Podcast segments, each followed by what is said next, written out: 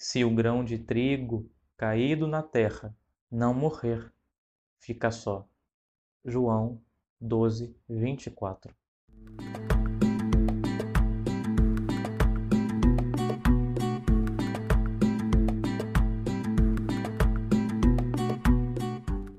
Nós usamos o grão de trigo de duas maneiras: para fazer pão e para semear. Neste caso, a palavra deve ser tomada em seu segundo sentido. O grão de trigo, significando a semente e não a matéria pela qual nós fazemos o pão. Porque dessa última forma, ele nunca cresce ao ponto de dar fruto.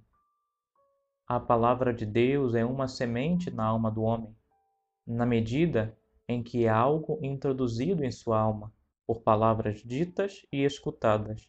Portanto, também a palavra de Deus revestida pela carne é uma semente plantada no mundo, uma semente da qual devem dar grandes safras e por isso é comparada no Evangelho de São Mateus a uma semente de mostarda.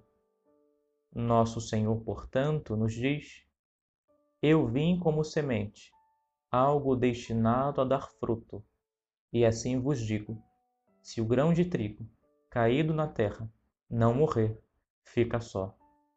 Que é o mesmo que dizer: se eu não morrer, o fruto da conversão dos gentios não se seguirá.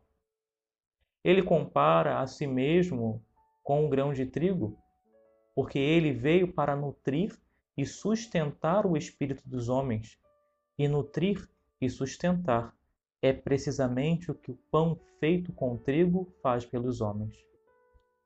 Nos Salmos está escrito do pão que os sustentava, e em São João, o pão que eu hei de dar é a minha carne para a salvação do mundo. Se morrer produz muito fruto, o que está aqui explicado é a utilidade da paixão. É como se o Evangelho dissesse: a não ser que o grão caia por terra pelas humilhações da paixão, nenhum resultado útil se seguirá, porque o grão terá ficado só. Mas se morrer, açoitado e levado à morte pelos judeus, produz muito fruto. Por exemplo, a remissão dos pecados. Foi expiado o crime e este é todo fruto do perdão de seu pecado. E este é o fruto da paixão do Cristo, conforme é declarado por São Pedro. Cristo morreu uma vez pelos nossos pecados, o justo pelos injustos, para nos conduzir a Deus. 1 Pedro 3, 18.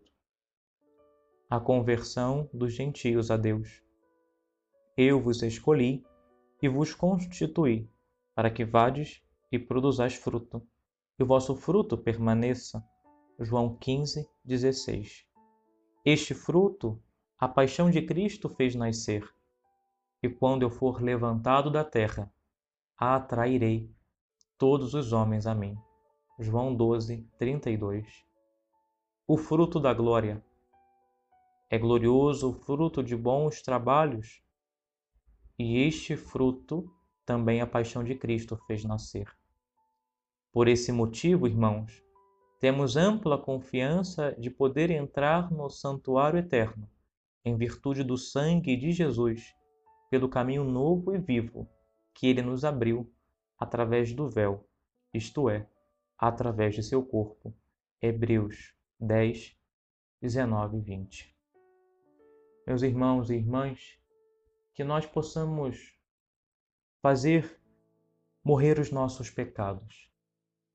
Deixar que a palavra de Deus, esse grão que é plantado em nossas vidas, nesse tempo quaresmal, possa crescer e dar muitos frutos, frutos esses de conversão, frutos de vida nova que nós possamos fazer a experiência de morrer para nós mesmos, para que, morrendo, para nós mesmos, morrendo para as nossas vontades, resplandeça em nossas próprias vidas a nossa adesão ao Senhor.